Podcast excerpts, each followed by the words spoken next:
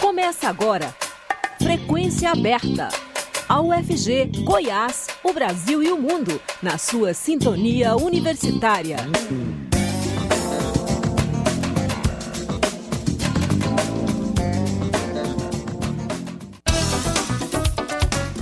Olá, boa tarde. Agora são 5 horas 1 minuto em Goiânia. Está começando o Frequência Aberta. Eu sou Delfino Neto, sigo com você até às 5 e meia da tarde, trazendo as principais notícias de Goiás, do Brasil e do mundo.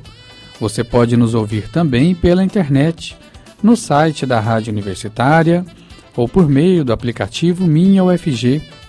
O Frequência Aberta está disponível também em formato de podcast nas principais plataformas digitais. O presidente do Banco Central, Roberto Campos Neto, disse nesta terça-feira que é preciso ter um pouco mais de boa vontade com o governo do presidente Luiz Inácio Lula da Silva do PT. Em evento com investidores promovido pelo BTG Pactual, Campos Neto citou o pacote fiscal apresentado pelo ministro da Fazenda, Fernando Haddad. Ele também mencionou a intenção do governo de definir uma nova regra para as contas públicas nos próximos meses, em substituição ao teto de gastos, que limita as despesas à inflação do ano anterior. O presidente do Banco Central, nomeado durante o mandato de Jair Bolsonaro, do PL, também disse que é importante ter um debate sobre o atual patamar de, da taxa de juros.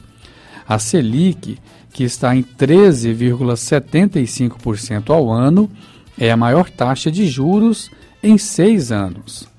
Campos Neto se mostrou disposto a esclarecer o papel do Banco Central na fixação dos juros básicos da economia para conter a inflação e disse que o Banco Central é uma instituição de Estado brasileiro que deve auxiliar o debate prestando informações técnicas.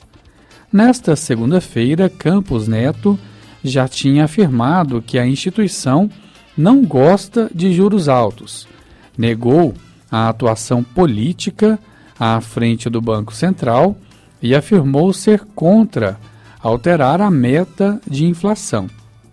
Nas últimas semanas, o presidente Lula fez duras críticas ao Banco Central, a Campos Neto e a política, e a política conduzida pelo Copom, o Comitê de Política Monetária, órgão responsável por fixar a taxa básica de juros da economia. o Ministério da Fazenda finalizou a proposta para correção da tabela do Imposto de Renda Pessoa Física. O anúncio foi feito na noite desta segunda-feira pelo ministro da Fazenda Fernando Haddad durante reuni reunião do Diretório Nacional do PT. Até o momento, nenhum detalhe sobre os valores foi antecipado, mas especula-se que a faixa de isenção pode subir para cerca de dois salários mínimos. Haddad informou que concluiu também o programa Desenrola, voltado à renegociação de pequenas dívidas. Segundo o ministro, as duas medidas já foram encaminhadas ao presidente Luiz Inácio Lula da Silva e aguardam decisão final. A última atualização da tabela do imposto de renda foi feita em 2015. A falta de atualização tem feito com que cada vez mais brasileiros, especialmente os de menor renda, passem a pagar o tributo.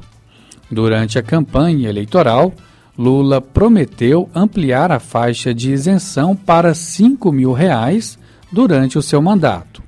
Em reunião com as centrais sindicais em janeiro, Lula reiterou esse valor destacando que, no Brasil, quem ganha muito paga pouco. Mais cedo, a Receita Federal divulgou que em 2023 o envio da declaração do imposto de renda pessoa física vai começar no dia 15 de março e vai até o dia 31 de maio. Governadores articulam acordo por compensação para perdas do ICMS. Os presidentes da Câmara, Arthur Lira, e do Senado, Rodrigo Pacheco, se reuniram com governadores nesta terça-feira para encontrar um consenso na proposta de compensação dos estados com as perdas de arrecadação do ICMS. O assunto está em discussão desde o ano passado, quando o governo anterior limitou a alíquota sobre combustíveis, gás natural, energia, entre outros. A estimativa de compensação por parte dos estados é de 45 bilhões de reais. Em reunião na semana passada com o Tesouro Nacional, uma das propostas que surgiu foi o parcelamento dessa compensação. A governadora em exercício do Distrito Federal, Celina Leão, disse que uma das preocupações é garantir a compensação sem que isso signifique aumento de preços para o consumidor. O presidente do Senado, Rodrigo Pacheco, tem o mesmo pensamento.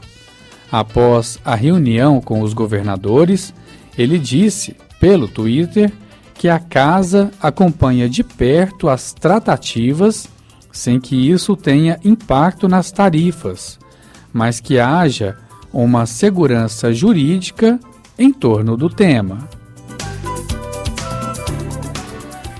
Polícia Federal deflagra sexta fase da Operação Lesa Pátria, que busca identificar quem participou, financiou ou incentivou os atos que culminaram na depredação da Praça dos Três Poderes, em Brasília.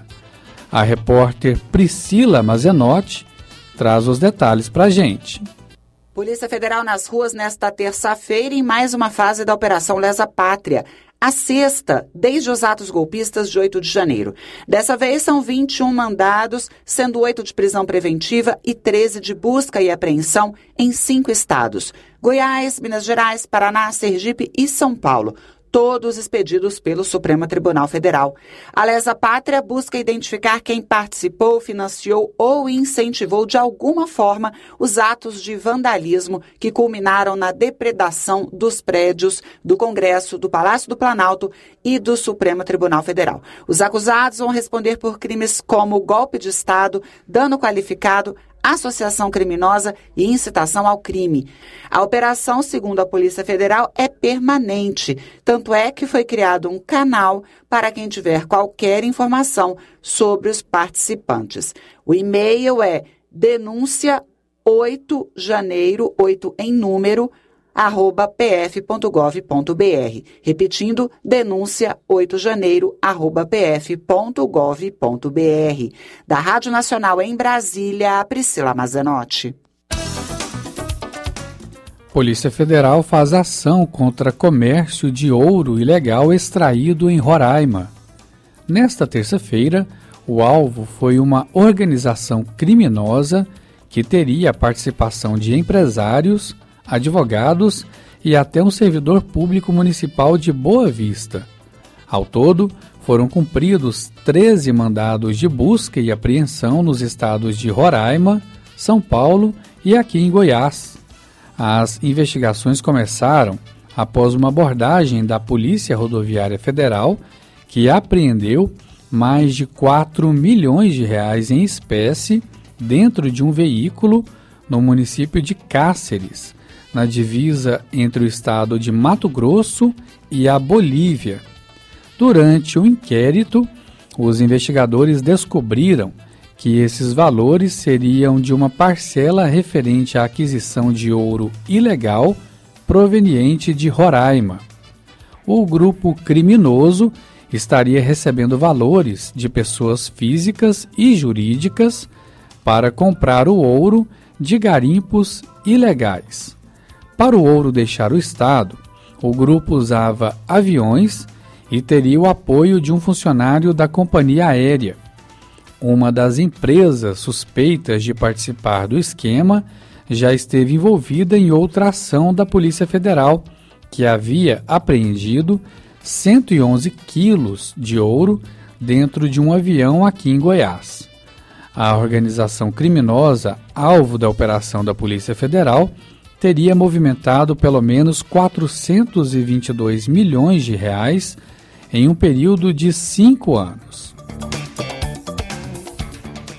Pesquisa do SESI e do SENAI mostra que metade da população brasileira não sabe nada ou quase nada sobre as mudanças curriculares do ensino médio.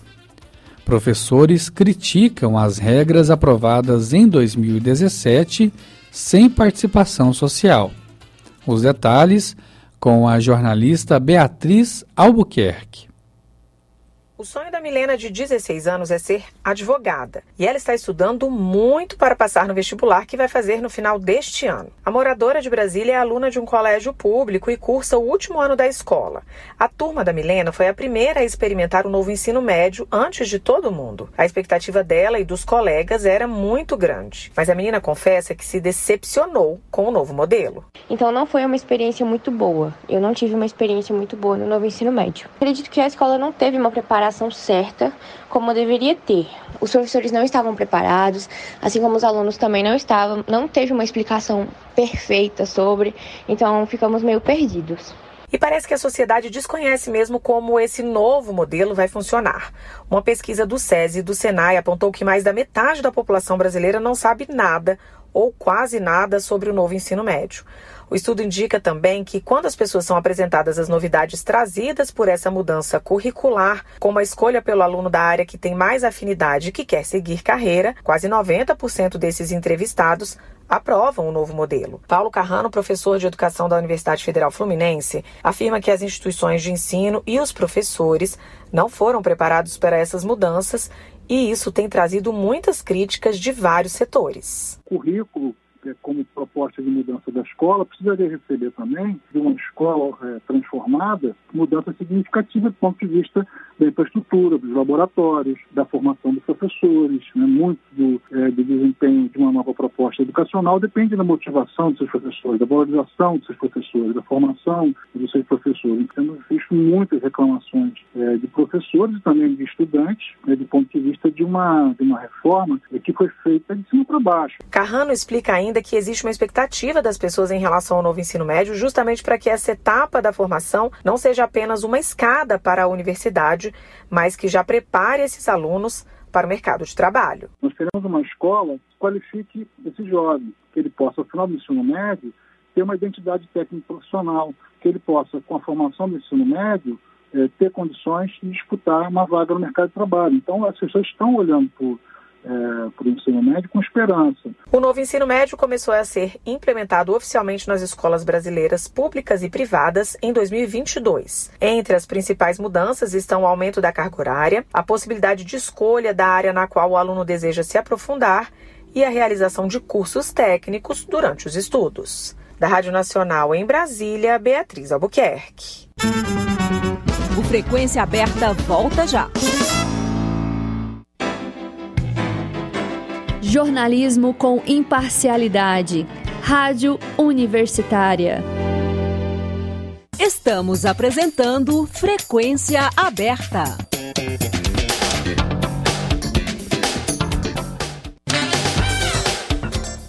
A 14ª edição da mostra O Amor, a Morte e as Paixões começa nesta quarta-feira, dia 15, nas salas do Cinex, no Centro Cultural Oscar Niemeyer. Durante 15 dias, os interessados terão 70 filmes em uma programação diária, que começa às 11 horas da manhã e vai até às 11 horas da noite. A jornalista Maria Cristina Furtado conversou com o curador da mostra, o professor da FIC, Faculdade de Informação e Comunicação da UFG, Lisandro Nogueira.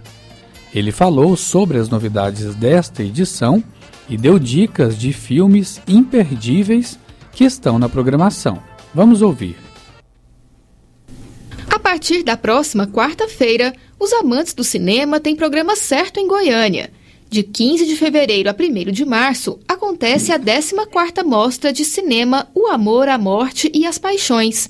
Este ano, o evento ocorrerá nas duas salas do Cinex, no Centro Cultural Oscar Niemeyer. 70 filmes de várias nacionalidades foram selecionados para a mostra, com a curadoria do professor da UFG, Lisandro Nogueira. Lisandro é o idealizador da mostra, que teve início há 20 anos, e organizador de todas as suas edições. E é com ele que vamos conversar agora sobre os detalhes da mostra. Olá, professor Lisandro, obrigada por falar com a Rádio Universitária da UFG. É isso, a Rádio Universitária, a rádio da nossa UFG, da, da Universidade Federal de Goiás. E eu estou à disposição de vocês com um enorme prazer. Então vamos lá, professor. A mostra O Amor, a Morte as Paixões retoma após uma pandemia e depois um incidente ocorrido no Banana Shopping, onde ela seria realizada no ano passado. Como que está a expectativa para essa edição? O que está previsto aí acontecer nos 15 dias da mostra? Olha, nós temos 70 filmes, filmes para todos os gostos, desde filmes do Oscar, filme de arte, filme para público infantil, para todos os gostos. E nós temos também, este ano, uma novidade que é uma livraria, que é a Livraria Palavrear, um, um lugar para fazer lanche, tem um bar e tem também, a, além do bar da livraria, tem um café então você vai ter o Luiz Café Concerto lá, que é um café tradicional em Goiânia, que vai mudar para lá. Então, além dos filmes, tem uma, vai ter uma, um lugar muito grande, muito gostoso, para você lanchar, para você almoçar, para você tomar seu drink, para você tomar seu chopp, seu vinho e ver filmes.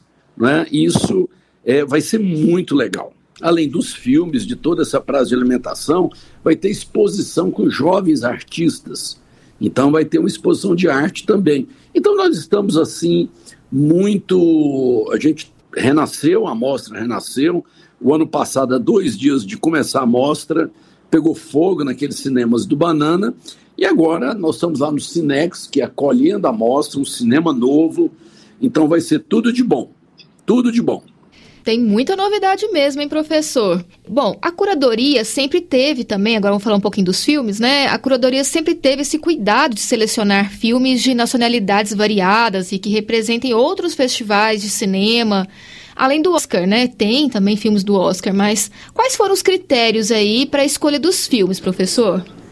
Olha, a gente tem primeiro critério trazer filmes inéditos, depois filmes que a gente queria exibir o ano passado, não exibimos, e uma novidade que é exibir filmes que já estão no streaming, porque o público da mostra, nós já fizemos isso em 2018, ele quer ver filmes do streaming, que vê na Netflix, quer ver na tela grande. E a gente proporciona isso. E nem filme até hoje, que já está no streaming, a gente exibiu na mostra, não teve público. Pelo contrário, sessões lotadas. Então a gente vai de filme do streaming, a gente vai de filme inédito, todos os festivais do mundo, do Oscar e tudo mais, e com detalhe, com filmes é, feitos em Goiás, valorizando a cultura local. É isso. Professor, e o senhor falando aí dos filmes, o senhor poderia destacar alguns que, na sua opinião mesmo, mais particular, são imperdíveis da mostra? Olha, os 70 são, mas eu, filmes assim que, é, que são, assim, você não pode perder. Por exemplo, O Triângulo da Tristeza. Esse filme ele ganhou o Festival de Cannes o ano passado e esse filme ele é um retrato do mundo contemporâneo, é a história de um cruzeiro, né, um navio. O comandante do navio é um comunista. Os passageiros são multimilionários e tem um casal jovem de classe média que quer ser influencer aí das redes sociais. E o navio afunda.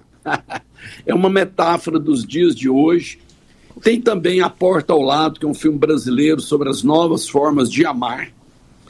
Tem também o Marte 1, que é um filme sobre uma família negra, que foi o filme indicado do Brasil para o Oscar. Mas é tanto filme que o melhor mesmo que a pessoa pode fazer é ter essa experiência de ir e se entregar e aproveitar o inusitado aquilo que vai causar nela uma surpresa. É muito comum o público fazer isso na mostra. É muito comum. Professor, qual que é a programação de debates, né? Assim, a gente vê que tem, né, aí organizado alguns, algumas sessões que no final vai, vai terá esse debate. O que o senhor levou em consideração para escolher os temas para essas ocasiões? Olha, por exemplo, o filme Marte 1 é um filme sobre uma família negra, sobre racismo. Vai ser debatido pelo crítico de cinema Fabrício Cordeiro e pela professora da UFG, Luciane, Lu, Lu, é, é, Luciene Oliveira. Tem também um filme sobre é, a obesidade, que chama-se A Baleia, que é um filme muito bonito. Vai ser debatido por uma psicanalista, Luciene Godoy, e por uma nutricionista, que é a Marina Rezende. Então, nós vamos ter vários debates e nós vamos ter os convidados. O Paulo Betti, por exemplo, vai fazer uma palestra sobre como interpretar para rádio ou para TV, para cinema e teatro. Então, são muitas atrações. É só entrar no site cinex.art.br e você vai ter toda a programação de filmes e atrações lá. Professor, e qual é a importância dessa retomada da mostra O Amor, a Morte e as Paixões para o calendário cultural de Goiânia? Olha, essa mostra é, uma, é um desafio sempre. Ela forma público e ela tem dois objetivos: emocionar e proporcionar reflexão. Emocionar e proporcionar reflexão. Esse é o objetivo da mostra, formando público aí há quase 20 anos. Professor, bom, para finalizar, vamos agora às questões práticas, né? Quais serão os horários de exibição? Quanto custará o ingresso? Ó, oh, tem filmes de, de 11 da manhã até 11 da noite. O tempo inteiro, uma sessão atrás da outra, de 11 da manhã às 11 da noite. O ingresso é para alunos da UFG é 15 reais alunos da UFG levar o crachá. Para professores da UFG filiados à DUF é de graça, tem que ir lá na DUF retirar o ingresso. É, para o público em geral, vai cobrar meia para todo mundo, igual, todo mundo vai pagar 30 a meia. E aí tem os convênios, né? Por exemplo, quem é médico da Unimed paga 20 reais, professores da PUC, da UEG pagam, parece que 25. É isso. Professor, muito obrigada pela entrevista. Eu, Eu é que agradeço sempre. Rádio Universitária, estou à disposição da nossa rádio. Muito sucesso na mostra. Eu conversei com o professor Lisandro Nogueira, curador e organizador da mostra de cinema O Amor, a Morte e as Paixões, que acontecerá de 15 de fevereiro a 1 de março, no Cinex do Centro Cultural Oscar Niemeyer, em Goiânia com produção de Silvânia Lima, Maria Cristina Furtado para a Rádio Universitária. A agroecologia, prática de cultivo sustentável que busca produzir com o mínimo impacto possível ao meio ambiente, tem despertado um interesse crescente na sociedade. Na Embrapa Arroz e Feijão, em Santo Antônio de Goiás, a estação experimental agroecológica tem sido cenário para esse trabalho. E é lá que será realizado no próximo sábado, dia 17, o oitavo dia de campo da Fazendinha Agroecológica. Um dos organizadores do evento, o engenheiro agrônomo Gleis Rodrigues Matos, falou à rádio universitária e traz os detalhes. Ampliar a produção agrícola buscando manter um equilíbrio entre o meio ambiente, o social e a economia é o princípio básico da agroecologia. A pesquisa científica é fundamental na busca de soluções sustentáveis para dar suporte ao crescimento desse tipo de agricultura. Pensando em difundir técnicas, produtos e práticas desenvolvidas na fazendinha agroecológica e também por parceiros desta linha de conduta no campo, a Embrapa Arroz e Feijão, unidade do Centro de Pesquisa de Santo Antônio de Goiás, região metropolitana de Goiânia, vai realizar no próximo sábado, dia 17, um dia de campo. O evento é aberto a todos os interessados, bastando estar no local a partir das 8 horas da manhã. Com essa ação, os organizadores visam contribuir para a adoção de sistemas agroecológicos de produção no estado de Goiás. E nós vamos conversar agora sobre este assunto, né, sobre esse dia de campo, com o engenheiro agrônomo Gleis Rodrigues Matos. Olá, Gleis, obrigada por falar à Rádio Universitária. Olá, eu que agradeço a oportunidade de estar falando à Rádio Universitária e ter essa oportunidade esse espaço aí com vocês. Gleis, o Dia de Campo é uma atividade técnica de extensão aberta a acadêmicos, profissionais e produtores. É uma ação importante para a transmissão de novos conhecimentos, não é mesmo? É isso mesmo. É uma atividade onde a gente procura, né, troca, fazer a troca de conhecimentos, né? A gente mostra um pouco do que a gente faz e também vai vai interagindo, né, com as pessoas interessadas, né? São esses estudantes né, de, de, de, diversos cursos, né, é, profissionais que atuam na área, né, agricultores do, dos mais diversos também e outros, outros, outras pessoas né, de outras categorias, mas que têm interesse no assunto também. Qual é o objetivo e o que se apresentará no dia de campo a ser realizado no próximo sábado, dia 17, no Centro de Pesquisa da Embrapa Arroz e Feijão? Bom, o objetivo geral é, do evento é contribuir para a ampliação do conhecimento sobre a agroecologia para adoção de sistemas agroecológicos de produção no estado de Goiás. Então, apresentar tecnologias, produtos e práticas desenvolvidas na fazendinha agroecológica e por parceiros, que são vários, né? É, inclusive a UFG, é, os, os, movimentos dos agricultores, né? como no caso agora específico, o Movimento Camponês Popular e diversos outros. Emater também, né? É, outras associações.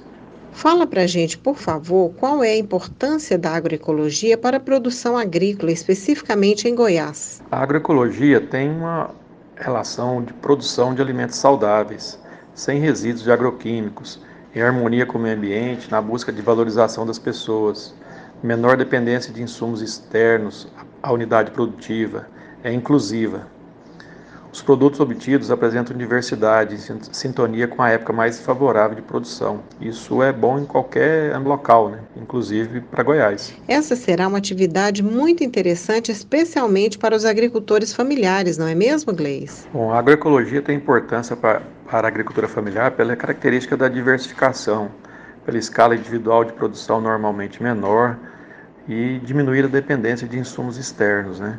E a utilização de mão de obra familiar. Então tem muita relação é, é entre a agroecologia e a, e a agricultura familiar. Fale um pouco sobre a programação do evento. O que os participantes irão vivenciar na sede da Embrapa Arroz e Feijão neste sábado? Bom, como nós estamos na, na Embrapa Arroz e Feijão, né, nosso foco é a parte de produção de grãos, né?